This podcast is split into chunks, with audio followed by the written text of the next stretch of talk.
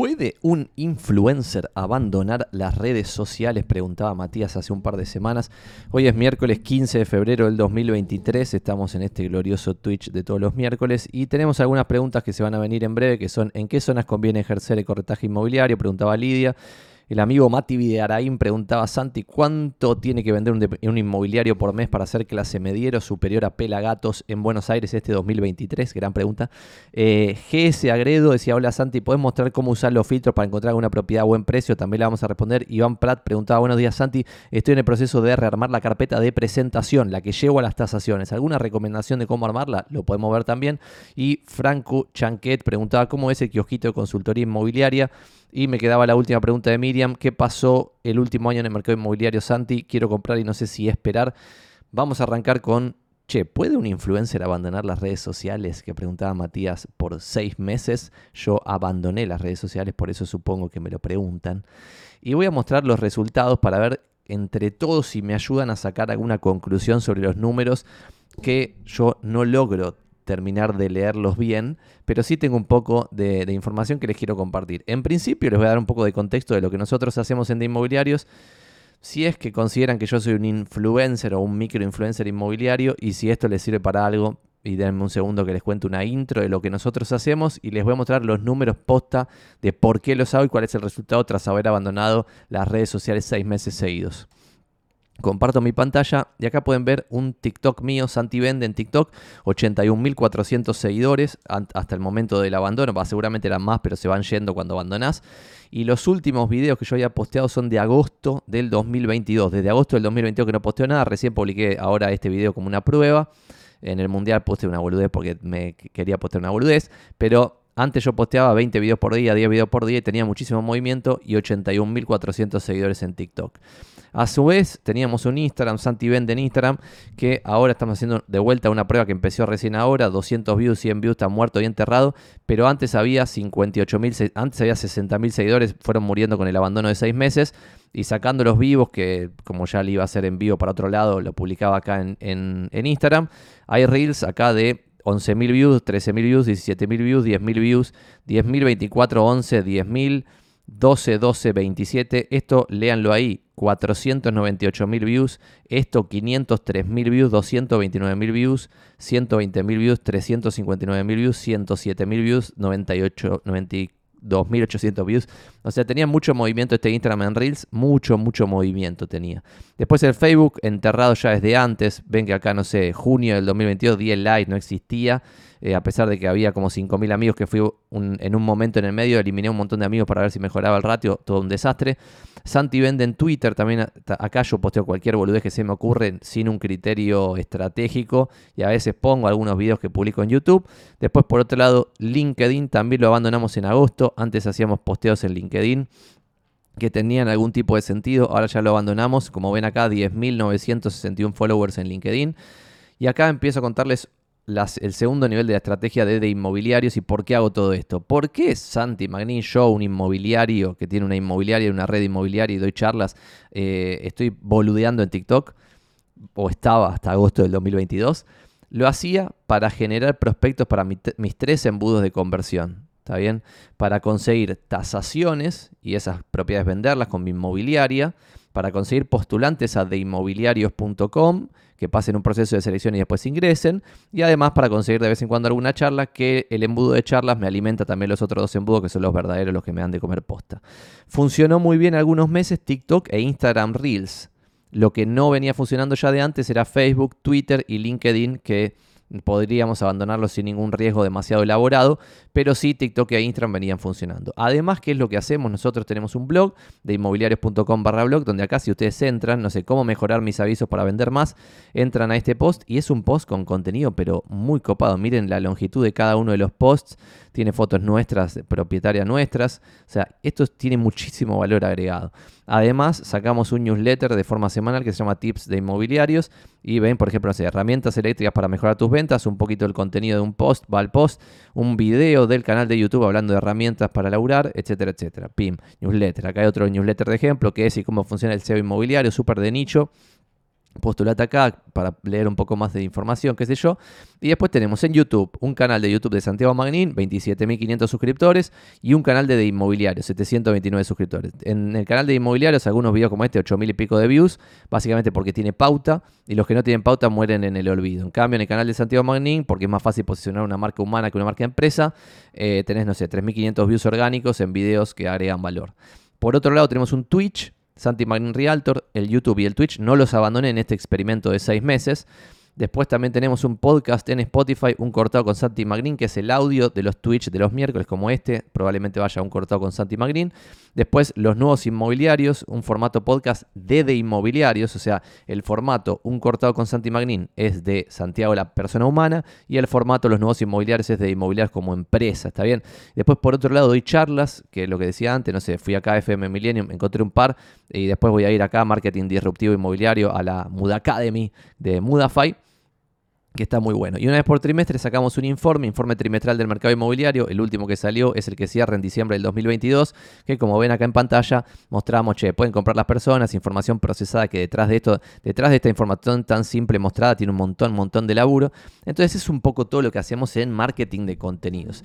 ¿Y por qué hacemos todo esto? Les voy a mostrar el dashboard que es eh, bastante privado, pero voy a mostrar esta parte que, puedo mostrarles. Y es la parte de, che, ¿cuántas tasaciones estoy consiguiendo? Que lo estoy pintando acá en pantalla de amarillo, tasaciones estoy consiguiendo que le estoy pasando a un equipo en concreto y cuántos, por ejemplo, postulantes a de inmobiliarios estoy consiguiendo y lo estoy marcando acá. Esta columna y esta columna, ¿está bien? Y acá yo pinté con algunos colores algún análisis que quiero hacer y compartirles ahora para empezar a sacar algún tipo de conclusión sobre, che, en agosto del 2022, que marqué acá en rojo, abandoné las redes sociales. ¿Me siguieron llegando tasaciones? Sí, de agosto a diciembre, sin ningún contenido en TikTok ni Instagram Reels, 5.8 tasaciones por mes. Asimismo, la cantidad de postulantes en esos tres meses, el agosto, septiembre, octubre, 62 en promedio por mes. Si voy al año anterior, de agosto a octubre, de agosto a octubre, el promedio era 67, o sea, de 67 por mes a 62 por mes. O sea que la diferencia es menos del 10%, es totalmente despreciable.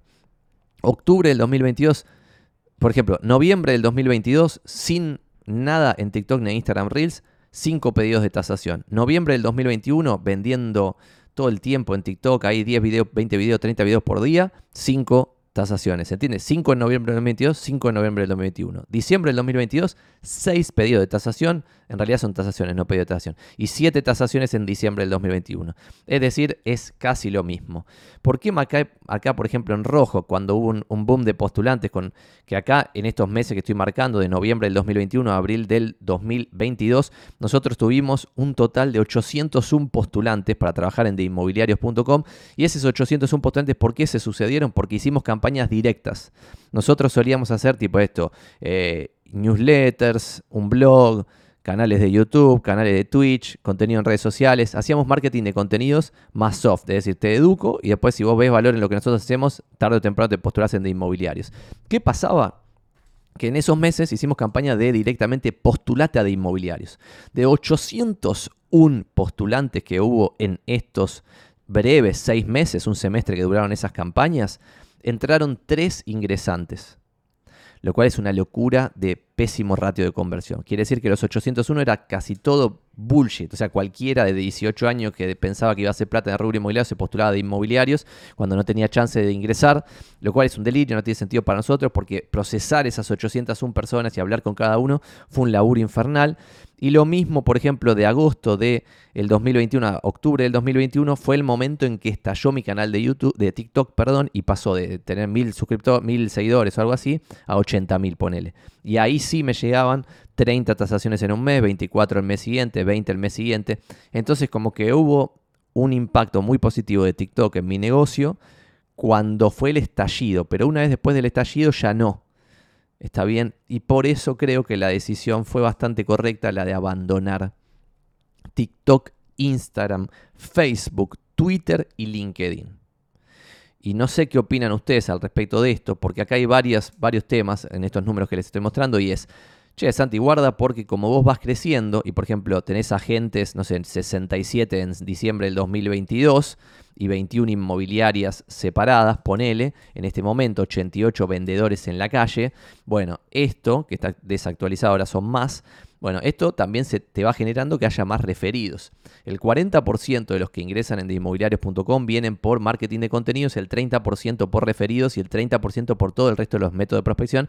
Por ejemplo, una cosa que no mostré acá es que hacemos prensa, de vez en cuando se postula alguien por alguna notita en algún medio de comunicación masivo y cosas extra que no vienen al caso. Por ejemplo, si hacemos campañas de eh, Search Engine Marketing, hacemos SEO sobre el blog para que esté mejor posicionado, bueno, hacemos varios laburos extras que no mencioné acá en el marketing de contenidos, que entrarían en ese 30% de otras cosas que la gente se postula por otras razones. Entonces, la joda acá es que quizás los números se mantienen más o menos igual, pero porque tiene más preponderancia otro método y se reemplaza la persona por otro método. ¿Cuál es la segunda joda máxima? Es que nosotros después a los que terminan siendo superavitarios, y dejo de compartir pantalla, a los que terminan siendo superavitarios, que es los corredores inmobiliarios, que tienen una inmobiliaria y nos hacen ganar plata, esos, esos corredores en general vienen de marketing de contenidos y de referidos. Y el 30% que viene por otros métodos de prospección tiene peores ratios de conversión una vez que entran las personas a de inmobiliarios. ¿Qué pasó? Por ejemplo, de esos 801 que ingresaron 3, esos 3 fueron deficitarios. Entonces es muy complicado resolver tipo, che, si aumento la cantidad de postulantes, ¿mejora mi negocio? No. Quizás mejoras el top of the funnel, la parte de arriba del embudo, pero como tenés leads de peor calidad porque estás yendo a un lugar más alejado de tu nicho verdadero, se te desmadra todo. Otra cosa interesante, les mostraba recién, por ejemplo, mi Instagram en Reels, que comparto de vuelta a pantalla, compartiendo acá mi cara al costado.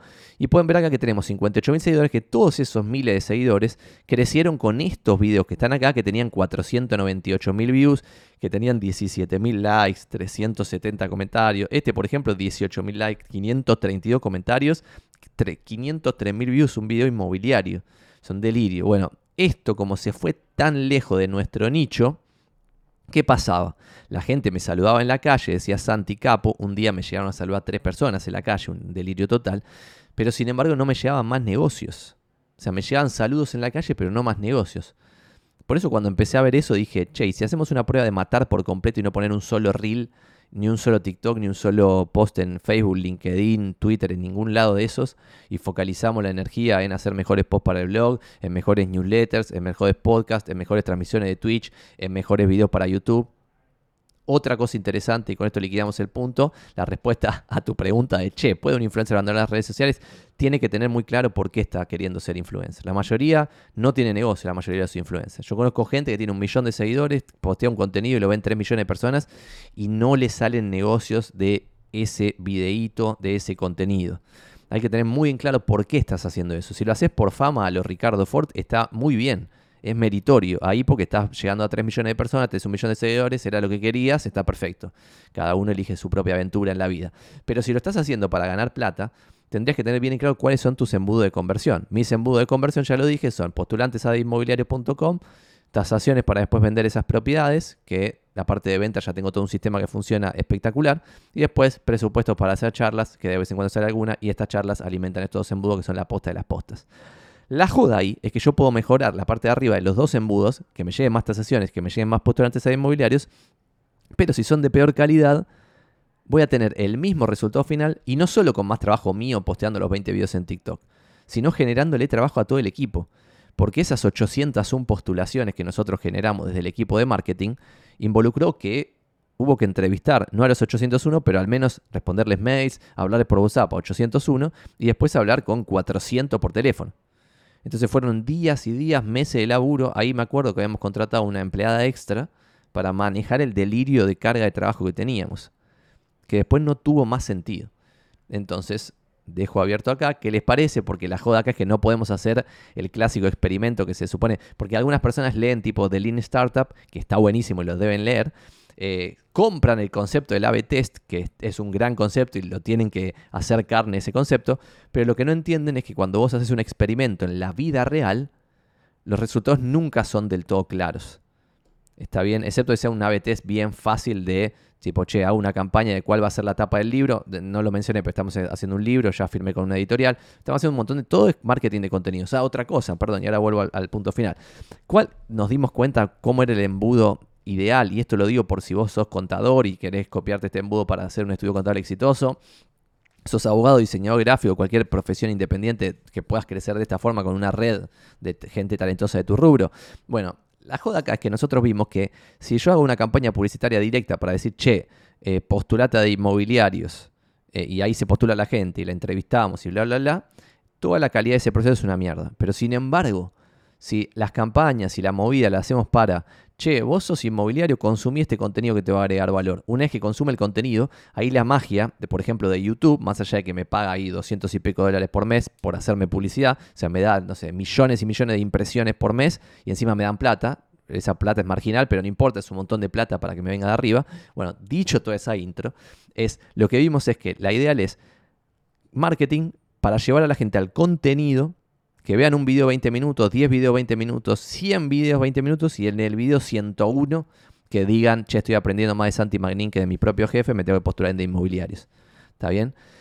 Y eso no está tan fácilmente atado a el posicionamiento en redes sociales donde es un consumo garcha de poco compromiso que te da mucha fama, pero no tanto negocio. Los escucho en los comentarios para ver qué les parece esto y qué harían ustedes en mis pies. Yo lo que estoy pensando ahora, estamos debatiendo acá con el equipo de marketing, es, che, y si nos focalizamos exclusivamente en la red social que tiene movimiento, pues, por ejemplo, ahora hicimos una prueba que les comparto pantalla nuevamente. Eh, comparto pantalla y muestro un videito, a ver si le puedo dar audio al escritorio, denme un segundo tienen una guita que necesitan invertir o que han ahorrado y quieren invertir. Hay solo tres activos que han generado renta en periodos largos de tiempo y que no son especulativos, que son inversiones posta, que son acciones, propiedades y bonos. Acciones entendidos como pedacitos de empresas, bonos entendido como deuda, que puede ser una obligación negociable de una empresa, un bono del Tesoro Yankee, un bono del Estado argentino y después propiedades en cualquiera de sus formas, un local comercial, un departamento residencial, una oficina, whatever. Propiedades, acciones y bonos. Esas son las únicas inversiones que alguien coherente debiera hacer. Si ustedes tienen una guita que necesitan invertir o que... Bueno, silencio, vuelta a esto. Este es un experimento que hicimos ahora, de lo posteamos como short en YouTube, como video en TikTok y como reel en Instagram. Acá ven que en TikTok tuvo 18.600 views y el reel en Instagram, el mismo reel, tuvo 1.900 views. En Instagram tuvo un solo comentario y en TikTok tuvo WhatsApp de comentarios, ahí la gente puteándome, que genera mucha interacción y es bastante útil.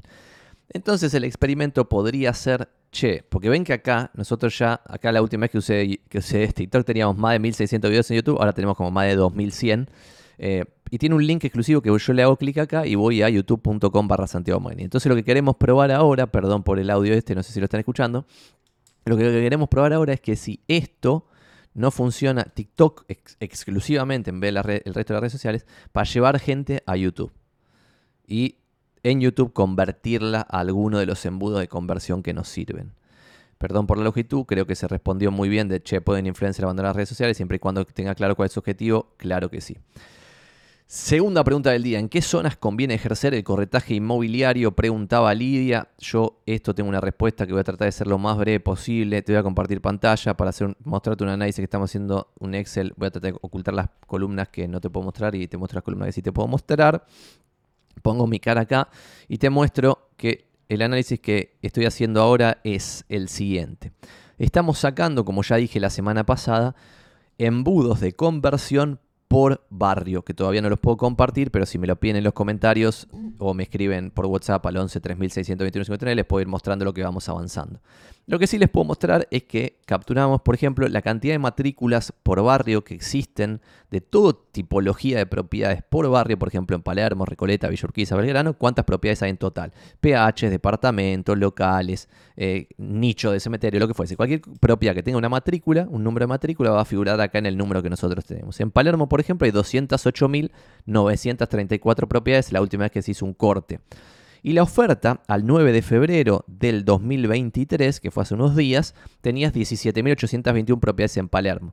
Y acá el número que empecé a sacar, que te lo voy a compartir, y en base a esto vos debieras decidir, no importa si no estás en la Ciudad Autónoma de Buenos Aires, en Argentina, estás en otro lugar, podría ser un análisis parecido a este. Y si estás en un lugar más civilizado que Argentina, hasta vas a tener más data, porque acá la gran pregunta, que es la que vamos a tratar de responder juntos en este video, es, che, Santi, todo muy lindo esto que estás analizando la oferta, pero ¿y la demanda, que es lo que de verdad importa? ¿Cómo, ¿De dónde lo saco? Bueno, eso lo podemos ver ahora. Eh, Palermo, por ejemplo, tenés 17.821 propiedades en venta sobre 208.934 propiedades que existen en total en el barrio. En consecuencia, el 8.5% del barrio está en venta. Y acá pintamos de rojo algunas cosas increíbles como que en Puerto Madero el 15.4% del barrio está en venta.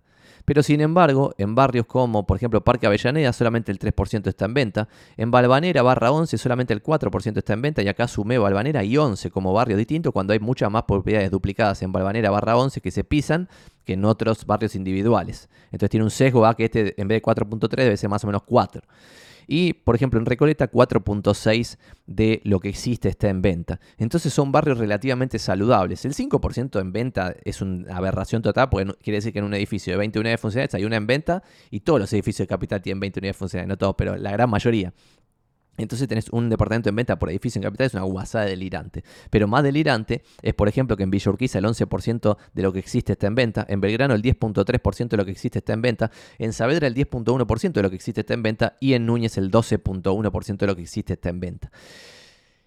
¿A qué voy con esto? Primer conclusión que uno puede sacar y para esto elegir en qué barrio uno debe ejercer o quiere ejercer es no solo analizar, como yo analicé al principio, que esto lo he contado alguna vez, de que cuando yo decidí che, dónde voy a ejercer, lo que hice fue ver el ticket promedio de cada barrio y elegí por el ticket promedio más alto, porque dije, che, es el mismo esfuerzo vender un departamento en Puerto Madero que en Recoleta, me conviene ir a Puerto Madero porque el ticket es más alto. Sesgo terrible, mal análisis, ese es el que yo hice al principio de los tiempos, eh, no te recomiendo hacer ese análisis. ¿Por qué? Porque no tiene en absoluto en cuenta cómo es la dinámica de oferta, cómo es la dinámica de demanda y cómo vos podés meterte en ese mercado. ¿Está bien? Es muchísimo más lindo mercado Recoleta que Puerto Madero, a pesar de que el ticket promedio de Recoleta debe ser más o menos un tercio que el ticket promedio de Puerto Madero. O la mitad, con suerte. No lo sé, porque no tenemos esa data. Dicho eso, primer dato que sí tenemos en la realidad es qué porcentaje de lo que existe está en venta. Si vos querés vender una propiedad en Recoleta, a igualdad de proporción de demandas por barrios, debiera ser más fácil venderlo en Recoleta que en Villa Urquiza, porque en Villa Urquiza tenés el 11% de lo que existe en venta y en, Recoleta solo el 4.6%. Lo mismo, Palermo versus Belgrano, donde en Palermo está en venta el 8.5% de lo que existe y en Belgrano está en venta el 10.3% de lo que existe, si en proporción la demanda tiene el mismo sentido, sería mejor barrio Palermo que Belgrano. Dicho eso, lo que vos debieras conseguir, que esto no te lo voy a compartir, pero sí te voy a decir cómo conseguirlo, es data, que yo la tengo en la columna anterior a esto, que no lo voy a compartir, pero es de la J para la, de la A a la J, básicamente. Tengo anotado, que no te estoy mostrando, estimaciones o proxies de demanda en base a venta nuestra y a venta de asociados que no están en de inmobiliarios, pero que yo tengo la data. Entonces ahí yo puedo empezar a sacar lógicas de, che, todo bien que en Palermo hay 17.821 propiedades en venta, que son muchas, muchas propiedades en venta, pero sin embargo, si vos quizás tenés mil demandantes por mes, quizás es más fácil vender en Palermo que vender en San Cristóbal, ponele. O al revés. Entonces ahí lo que debieras hacer es no solo considerar el ticket promedio, que sí lo debieras considerar, pero no debiera ser la decisión total como fue la mía, la comisión promedio, además del ticket promedio, porque, por ejemplo, ¿qué cosa vimos nosotros en el análisis de provincia de Buenos Aires versus capital federal? En provincia vos no solo tenés eh, comisiones más bajas, sino que compartís más comisiones. En consecuencia, la comisión promedio por venta es muchísimo más baja que en capital, en promedio. Obviamente el que está muy establecido en San Isidro probablemente venda más que el que está muy establecido en San Cristóbal en capital federal, aunque no sabemos. Yo estoy hablando toda provincia, todo el conurbano en realidad, con toda la capital federal. Dicho eso, deberás analizar ticket promedio, comisión promedio, relación de la oferta con lo que existe y relación de la demanda con la oferta. Por ejemplo, nosotros veíamos que un gran barrio del cual yo siempre he hablado bien es Balvanera, el cual estoy marcando acá. Y lo valido con la data que no te estoy mostrando, que son las primeras columnas de che, hay 4.552 propiedades, que es solamente el 4% de lo que existe en Valvanera en venta, pero sin embargo se vende un número no despreciable y en consecuencia un papanata bien posicionado puede quedarse con el 0.5 hasta con el 1% de market share del barrio haciendo las cosas bien. Papanata me refiero como alguien que no esté posicionado, alguien que no sea un líder del rubro, como ya hoy son algunos que son nombres conocidos, pero yo cuando empecé no me conocía a nadie, era un papanata y me pude posicionar en ciertos barrios, especialmente en Balvanera, vamos Balvanera, eh, gracias a esto, a que era una dinámica beneficiosa, no porque era un genio, era porque era una dinámica beneficiosa. Es interesante cómo en modelos de negocio que están muy bien pensados, funcionan mejor que modelos que con gente no tan capaz, funcionan mejor que modelo de negocio mal pensado con gente muy muy capaz detrás ejecutándolos. ¿Está bien? Si tu modelo de negocio es muy bueno, es decir, si vos te tomaste el tiempo necesario para pensar esta decisión del barrio y te posicionaste en un lindo barrio como Recoleta, por ejemplo, y lindo no me refiero a que sea caro o cheto, sino esta relación de ticket promedio, comisión promedio, relación de la oferta con la existencia total y relación de la demanda con la oferta. Cuatro cosas. Y en base a eso debieras decidir. Creo que esta respuesta agrega algo de valor, si no después me, me repreguntas. Otra pregunta del día de hoy es, Santi, ¿cuánto tiene que vender un inmobiliario por mes para ser clase mediero superior a Pelagatos en Buenos Aires este 2023? Pregunta Mati Viderain, amigo de la casa. Bueno, Mati, comparto acá pantalla de un cash flow, cierro todas las otras ventanas pues si no me mareo, de un cash flow aproximado de clase media alta en Buenos Aires.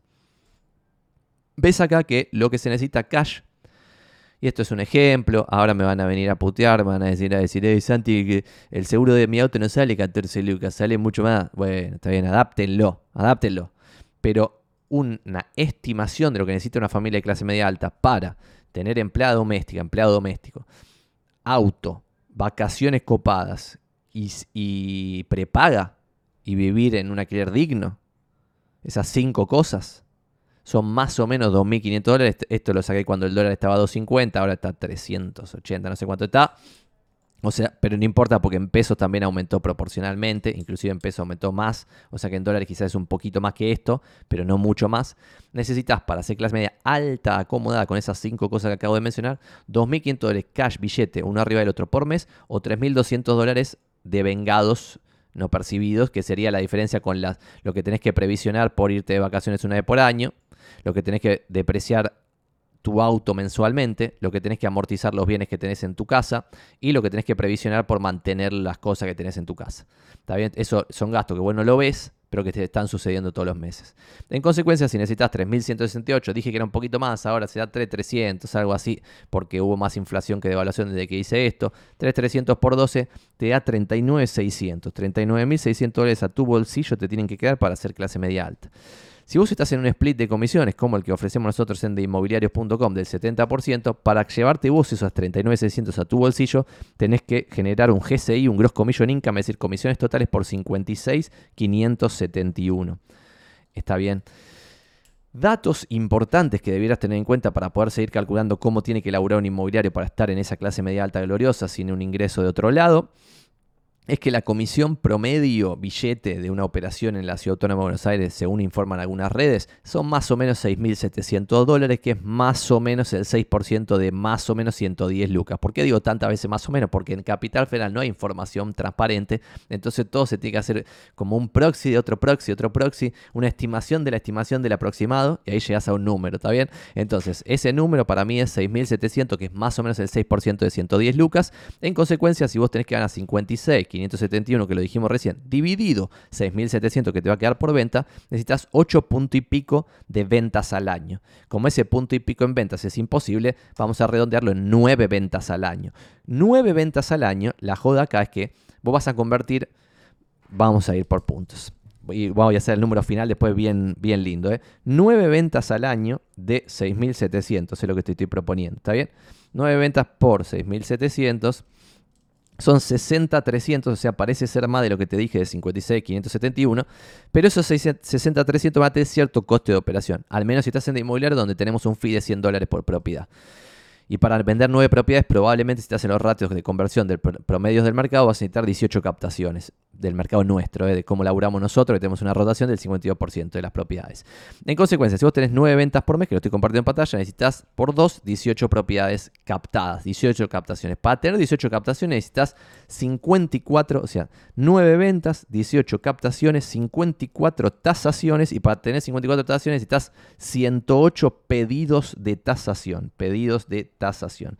Esos 108 pedidos de tasación Va a depender de cuán bueno seas haciendo contactos para generar prospectos de clientes, pero mínimo vas a necesitar, minimísimo 10 contactos voy a poner 15, pero minimísimo 10, 15 contactos para generar un pedido de tasación. En consecuencia vas a necesitar hacer 1620 contactos al año, contactos al año, ¿está bien? Y ahí, en, en palabras, hicimos un embudo de conversión. No sé si se vio. 1620 dividido 12 te da este número de 135 contactos en un mes, que es lo que tendrías que hacer. Hay un libro que está muy bueno, que acá siempre mencionamos, que es eh, Networking Estratégico de Judy Robinet, que dice que uno debería tener 155 personas en su base de relaciones porque no puede tener más relaciones que 155 en su base. En consecuencia, si vos necesitas 135 contactos por mes para generar un negocio de 9 ventas en capital federal con los ratios que estimamos recién, básicamente tenés que contactar a casi toda tu base de contactos todos los meses lo cual también es lo que propone Networking Estratégico de Judy Robinet. En consecuencia, si un mes contactaste a todo, dos meses contactaste a todo, tres meses contactaste a todo y no se te generan negocios, deberás hacer un plan proactivo para reemplazar a la gente de tu base de relaciones para que sí se te generen negocios y estés en los ratios de conversión de un pedido de tasación cada 15 contactos, de dos pedidos de tasación, una tasación, de tres tasaciones, una captación y de dos captaciones, una venta. Y de esa forma te llevarías, y lo dijimos recién, serían 9 ventas por 6.700, 60.300. Pero los 1.000 dólares por captación son 1.800. Entonces, si te fueron 1.800, te quedan 58.500 de GCI menos fees. Pero en realidad se calcula 60.300 dividido 0.70. Perdón, lo hice al revés. O sea, te, te quedarían 39.600 dividido 0.70, te tendrían que quedar 56.571. Pero esto tendrías que sumarle los 18 fees y te queda 58,371, que los 60 que vimos recién superan esto. Así que podrías vivir por arriba de la clase media pelagato, viviendo la buena vida, con autos, prepaga, vacaciones copadas, em, ¿qué más dijimos? Empleado doméstico, eh, alquiler digno, etcétera. La vida de clase media alta en Capital Federal vendiendo esto, nueve ventas al año. Lo puede hacer cualquiera, dejo de compartir pantalla, Mati que lo estás preguntando acá. Claramente no lo puede hacer cualquiera, la mayoría no lo hace. Y para cerrar esta pregunta voy a dar los números que esto sí lo tenemos, si no son estimaciones. Hay 4.000 y piquito de venta, lo informa el colegio de escribano, vamos a dar este número ahora mismo para ver si vos te puedes apropiar de esas nueve ventas autogeneradas, que es muy difícil. Comparto pantalla de vuelta, vos ves acá 4.253 ventas, que es difícil quedarse con algunas. ¿Por qué? Porque cuando uno entra en zona prop y analiza cuál es la oferta total en Capital Federal y pone departamento, Capital Federal acá, y le da a buscar a este departamento en Capital Federal, le voy a sacar ahora el filtro de departamento para llegar al número de todas las propiedades de toda tipología, incluyendo casa, PH, terreno, locales, etcétera, llegas a 136.863 propiedades. Por suerte este número está bajando, pero cuando vos haces igual al día de hoy, 4.253 dividido eh, 136,863 te da 0.3 que se vende por mes. En una autorización de venta son 4 meses, por lo tanto uno puede estimar que la rotación del mercado en general es 12%, no 52 como vimos recién. ¿Está bien? Y cuando vos rotas 12%, perdón, rotas 12% tu cartera, miren qué loco, eh, la propiedad número 2 es nuestra, la que sale entre las 136.000, eh, esta de Cucha es una propiedad nuestra, 69 mil dólares, sale segunda entre 136.863 propiedades, me vuelvo loco. Pero bueno, cuando comparas 12% de rotación versus 52% de rotación, se te rompen todos los números y estás en el hambre, ya no llegas ni a la clase media. ¿Está bien? Entonces tenés que lograr ese 52% de rotación. Es muy difícil porque no solo es difícil por la rotación de cartera, sino por la competencia bestial que tenés. Hay 33.000 personas trabajando de inmobiliario en Capital Federal y se venden estas 4.000 y pico de propiedades por mes. Por lo tanto, el inmobiliario promedio no vende nada nunca, básicamente. ¿Está bien? Es muy difícil, es un rubro muy difícil, muy menospreciado. Todos piensan que soplar y hacer botellas, pero es muy difícil llegar a esas nueve ventas en un año. Muy, muy difícil. ¿Por qué? Porque necesitas 108 pedidos de tasación al año. Y 108 pedidos de tasación al año cuando vos lo dividís por 12 meses en el año, son 9 pedidos de tasación por mes. 9 pedidos de tasación por mes es, si no te tomas vacaciones, no te enfermas nunca, necesitas 2.25 pedidos de tasación por semana, más o menos, 2 y pico. Entre 2 y 3 pedidos de tasación por semana. Por semana. Entonces, es muy complicado. ¿Se puede? ¿Se recontra puede? ¿Hay ejemplos? Mil ejemplos. Mil no, ni en pedo, pero hay 100 ejemplos. Eh, ¿Se puede? ¿Se puede? Es muy, muy complicado. Otra pregunta y vamos a ir porque hoy no tengo tanto tiempo y tengo una alarma que sonará en un ratito porque tengo una reunión, pero ya vamos 34 minutos, algo es algo. Me dicen, hola Santi, ¿podés mostrar cómo usar los filtros para encontrar alguna propiedad a buen precio? Puedo mostrarte eh, cómo yo filtro en un portal inmobiliario de ejemplo, comparto pantalla y te voy a mostrar cómo lo hacen. Por ejemplo, yo pondría Recoleta, si estuviese buscando en Recoleta, le doy buscar, te voy a contar dos o tres cosas. Primero, en los portales inmobiliarios, cómo busca la gente, es decir, las mayorías, las mayorías buscan poniendo tipología, como pusimos recién, poniendo precio y poniendo ambientes. Son los tres filtros que por eso están en esta pantalla. Los tres filtros que históricamente han utilizado las personas para filtrar en zona pro, por ejemplo, Mercado Libre, Properati y los demás portales inmobiliarios. Nosotros vamos a utilizar otras cositas que te voy a mostrar ahora. Además de Recoleta, para empezar, deberás poner los barrios que equivalen a Recoleta, como por ejemplo Barrio Norte, que es el mismo barrio. Que no existe el Barrio Norte como barrio. Miren qué linda propiedad, la primera espectacular esa vista, me vuelvo loco. Eh, y acá lo que debieran empezar por buscar oportunidades es poner acá el filtro de más baratos por metro cuadrado en la cantidad de ambientes que ustedes están buscando. Y lo primero que les va a salir son todas propiedades mal publicadas. Pero pongámosle que están buscando en cuatro ambientes en Recoleta. Ponen acá de 4 a 4. Ver resultados y lo que hicimos fue ordenar acá de más baratos por metro cuadrado. Se dejan pasar a todo lo mal publicado y van a llegar a los primeros bien publicados. Por ejemplo este, 220 lucas verdes, 400 metros. Pero son 89 cubiertos nada más. No va. 211 metros, 190 de lista. Debe tener alguna cuestión medio bizarra que es una planta baja muy, muy cerradita, por eso ese precio. Pero empiezan a ver acá tiqui, tiqui, tiqui, tiqui, tiqui, tiqui, tiqui. Y obviamente todo lo primero que les sale está muy barato por metro porque son departamentos muy piso bajo, donde no le pega un rayo de sol nunca jamás. Pero van a empezar a llegar alguna cosita. Por ejemplo, este Vivamonte, esto es Valvanera, eh, es el 11, no es Recoleta. Eh, y acá le empiezan a dar 1, 2, 3, 4, 5 páginas otro dato de color, casi nadie pasa a la página 3 al recorrer eh, los portales inmobiliarios y hay muchas oportunidades que están en las páginas posteriores porque son avisos que no tienen ningún tipo de, de, de, de ¿está bien?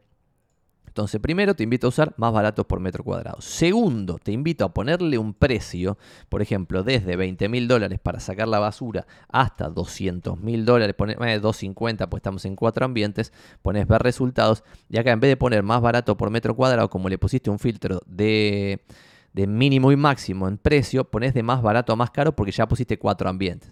Entonces, de vuelta, tenés que tener este criterio de que las primeras páginas te van a salir departamentos oscuros en pisos bajos con mala circulación de aire, que no son oportunidades, sino que tienen el precio correcto. Tienen que serlo más barato, pues si no se van a vender, pues son los peores productos del mercado. Pero sin embargo, cuando empezás a avanzar acá, avanzar, avanzar, avanzar, empezás a salir un poquito de lo peor de lo peor. También vas a ver que los primeros ponen este Pasteural 600, no es Recoleta, es Valvanera y así vas a encontrar un montón.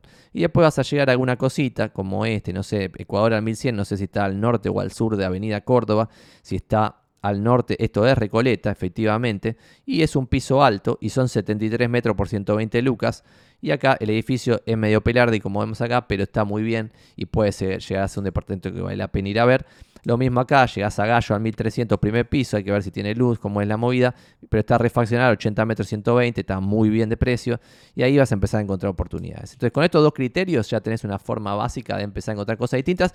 ¿Por qué? Porque cuando vos, yo ponerle que le saco acá departamento y estoy buscando en Recoleta y Barrio Norte, Solo en este precio de 20 a 250 tengo 844 propiedades. Entran entre 20 y 25 propiedades por página en los portales inmobiliarios. Entonces, si yo tengo que filtrar en un portal X donde tiene las 844 dividido 20, son 42 páginas. Es imposible que vea la oferta total del barrio. Entonces, sí o sí tienen que empezar a encontrar hacks como esto de poner ambientes. No mínimo 4 ambientes, si no te sale cualquier cosa. Mínimo y máximo 4 ambientes.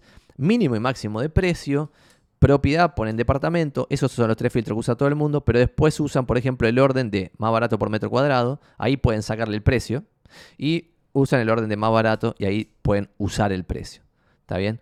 Y después, en más filtros, ustedes acá tienen algo interesante, que es en la fecha de publicación. Y algo interesante que yo a veces recomiendo es filtrar siempre en fecha de publicación últimos 30 días y darle a los resultados, porque ahí de 844 que salían, quedamos en 134. Con los criterios que hicimos recién, ¿no? ordenada por más barato, más barato por metro cuadrado, lo que fuese. Esta de la Prida está en venta hace más de, un mes, yo ya la tengo vista. Esta de Paraguay también la tengo vista. Esta de la Rea también la tengo vista. Esta de Marcelo T no la tengo vista, así que puede ser que esta de Marcelo T 2100 sea efectivamente nueva. Esta de Ecuador que vimos recién no la tenía vista, así que también puede ser que sea efectivamente nueva. Y si ven acá que está hace tres días publicada, hace tres días nada más, está bien de precio, es un piso alto, con mucha luz, está lindo, al, norte de Avenida Córdoba es de verdad Recoleta, etcétera, etcétera. Bueno, quizá pasa el primer filtro y la pueden ir a ver o pueden empezar a tener algún criterio de esto. Y esto interesante, último dato para cerrar esta respuesta, es que ustedes acá, en la URL que está acá arriba, en la dirección HTML que están poniendo acá, los portales inmobiliarios en general, los filtros los pasan por la URL. Como ven acá dice Recoleta Barrio Norte, son lo que pusieron ustedes, cuatro ambientes publicados hace menos de un mes, entre 200 y 250 dólares, precio ascendente, o sea, todo lo que le fuimos poniendo pasó a la URL. Entonces acá ustedes si ponen inmuebles, venta, en vez de Recoleta Barrio Norte, borran esto en la URL directo y ponen acá Val, Vanera y le dan Enter, van a llegar a 64 propiedades que cumplen los criterios que hicieron recién, y quizá le resulta más fácil. Otra cosa interesante, yo en vez de recomendar poner alertas donde te manda cualquier cosa, lo que se le canta al portal inmobiliario, recomiendo una vez por día, si tienen una búsqueda activa, favoritearse URLs que les hagan sentido a su búsqueda. Que puede ser esto, en Balvanera, de cuatro ambientes, publicado hace menos de un mes, entre tanto y tanto dólar y ordenado por precio ascendente, de más barato a más caro, o lo que fuese que ustedes definan como criterio, que uno de los criterios podría ser de recién publicados, como estoy mostrando acá en pantalla, esto se lo favoritean de tipo acá ven que dice orden publicado descendente. Entonces el primero va a ser el recién publicado y acá van a tener todos los recientemente publicados, ¿está bien? Y acá quizás llegan a algo copado, porque si una vez por día tienen 5 URLs favoriteadas y cuando empieza el día la jornada a las 8.50 le dedican 10 minutitos nada más antes de arrancar a laburar o 20 a ver las 5 URLs que tienen, lo nuevo en el mercado, Ahí van a encontrar oportunidades. Último dato. Cuando ustedes entran a una propiedad, este no lo va a tener porque son recientemente publicados, así que vamos a poner de más barato a más caro para poder mostrarles este dato y entro a cualquiera, por ejemplo este por Irigoyen. Yo vivía en Irigoyen y Virrey Liniers y Irigoyen en la calle, es una calle difícil. Bueno, vamos a ver otro que tenga más tiempo de publicado, pues si no tenía data. Les quiero mostrar esto, por ejemplo. Esto está publicado hace 3 días y tiene 19 visualizaciones. Es decir, 19 en 3 días.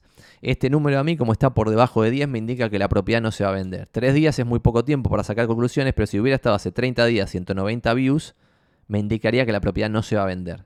Otro indicador, si ustedes ven acá publicado hace 392 días o hace más de 6 meses, la propiedad no se va a vender. Está papando mosca, excepto que esté bajando de precio. Si ven que bajó de precio, que ese también es un filtro que pueden poner en los portales inmobiliarios, porque acá cuando vuelven arriba hay uno que dice bajaron de precio. Las jodas bajaron de valor de lista. Y quizás algunos estaban a un valor totalmente delirado y ahora no tiene ningún sentido que hayan bajado porque estaban totalmente delirados. ¿Está bien? Eh, no sé, por ejemplo, esto Ayacucho al 200, 110 lucas, 72 metros. Vimos recién 72 metros, 120 en Recoleta Verdadera, así que vale más, o sea, es más comprable 120 en Recoleta Verdadera que en Ayacucho al 200, 110. Eh, pero bueno, tienen que ponerle un poco de criterio a esto y darle bola a esto que le decía yo a un amigo el otro hace esta semana, la semana pasada, decir, che, guarda, cuando una propiedad está publicada, como muestro acá en pantalla, hace muchos, muchos días, ni la vayan a ver, porque no se va a vender. Es para perder el tiempo ir a ver esa propiedad. Y por otro lado, si tienen muy, muy pocas visualizaciones, solo tienen que ir a verla si ven que la propiedad está muy mal comercializada. Es decir, si ustedes ven que la propiedad tiene una foto nefasta, todo mal publicado, y tienen una idea de que la inmobiliaria está laburando súper mal, pues tiene, estas no también las fotos describen bien a la propiedad. Pero hay veces que tienen fotos que no describen a la propiedad, que son nefastas, y la primera foto está toda torcida con un celular que no se ve nada todo pixelado. Bueno, ahí quizás tiene pocas visualizaciones, pero sin embargo es una oportunidad. ¿Por qué? Pues está mal comercializada. Y una propiedad se vende cuando está bien comercializada y bien de precio. Em, Vamos a ver si tenemos tiempo para una preguntita más. Esto era de cómo usar los filtros. ¿eh? No, pero vamos a dejar las próximas para pues ya me, sonó el coso hace 3 minutos y a pesar de que vamos 43 minutos, quizá lo liquidamos acá. Nos quedan para la próxima. Buen día, Santi. Estoy en el proceso de rearmar la, carpeta, de presentación, la que llevo a las tasaciones. La próxima puedo mostrar nuestra carpeta de tasación muy por arriba y si querés te la copias, no te la voy a pasar completa. ¿Cómo veo el kiosquito de la consultoría inmobiliaria? Respuesta corta, Franco Chanquet. Lo veo como eh, excusa para generar prospectos en tus embudos de conversión verdaderas. en verdaderos. ¿Por qué? Porque el negocio inmobiliario es muy generoso. Si vos ves a alguien que está haciendo consultoría en vez de vender propiedades, es porque o no le gusta vender propiedades o es muy, muy buen consultor. O está alimentando su embudo de vender propiedades con la consultoría, que esa para mí es la ideal. Que es lo que yo siempre digo acá. Tengo tres embudos de conversión. Eh, captar, o sea, tasaciones. Captar inmobiliarios que se postulen a inmobiliarios.com y eh, charlas. Charlas no lo doy para ganar plata. Es como YouTube. YouTube me da 200 y pico dólares por mes, pero no lo hago para ganar plata. Lo hago para alimentar los embudos de conversión. Y esto también puede ser otra cosa. ¿no? en Twitch a veces alguien se suscribe y genera una cosita marginal. Podría considerarlo como quinto ingreso pasivo o la, pero no es nada. Eh, entonces estos ingresitos están buenos, ¿sabes por qué? Porque te generan negocios a través de actividades que te hacen ganar plata. O sea, quizás tenés a alguien en el mercado pagando publicidad para que alguien se postule a su red inmobiliaria y a mí me están pagando a mí para que la gente se postule a esta red inmobiliaria. Y eso es un diferencial. Es como dice el amigo Buffett, si vos tenés un castillito, que sería la propuesta de valor de inmobiliario, si alrededor del castillo haces una fosa, esa fosa evita que un competidor te pueda copiar. Si el competidor mío tiene que pagar 250 dólares por mes para reclutar gente y a mí me pagan 250 dólares por mes para reclutar gente, tengo un diferencial en eso, a pesar de que los montos pueden ser marginales para un negocio, porque esos montos pueden abrirse y el día de mañana que sea 5 mil dólares mi ingreso y 5 mil dólares el costo para el otro para reclutar gente, y ahí influye de verdad, y si eso vos lo vas construyendo como una tendencia, que lo intentamos hacer acá, de, che, esta fosa yo la estoy viendo y quiero cada vez cavarla más profundo, quiero tirarle cocodrilos, quiero tirarle pirañas, así el día de mañana esa fosa es insuperable. Hoy esa fosa es chiquitita y con una maderita que le tiren así la pueden superar, pero en el día de mañana quizás ya no. Bueno, lo vamos a liquidar acá, perdón que este, este Twitch duró solamente 45 minutos, la próxima le hacemos 2-3 horas y recuperamos. Gracias a todos, nos vemos la próxima. Eh, si esto lo están viendo en YouTube, like y suscribirse.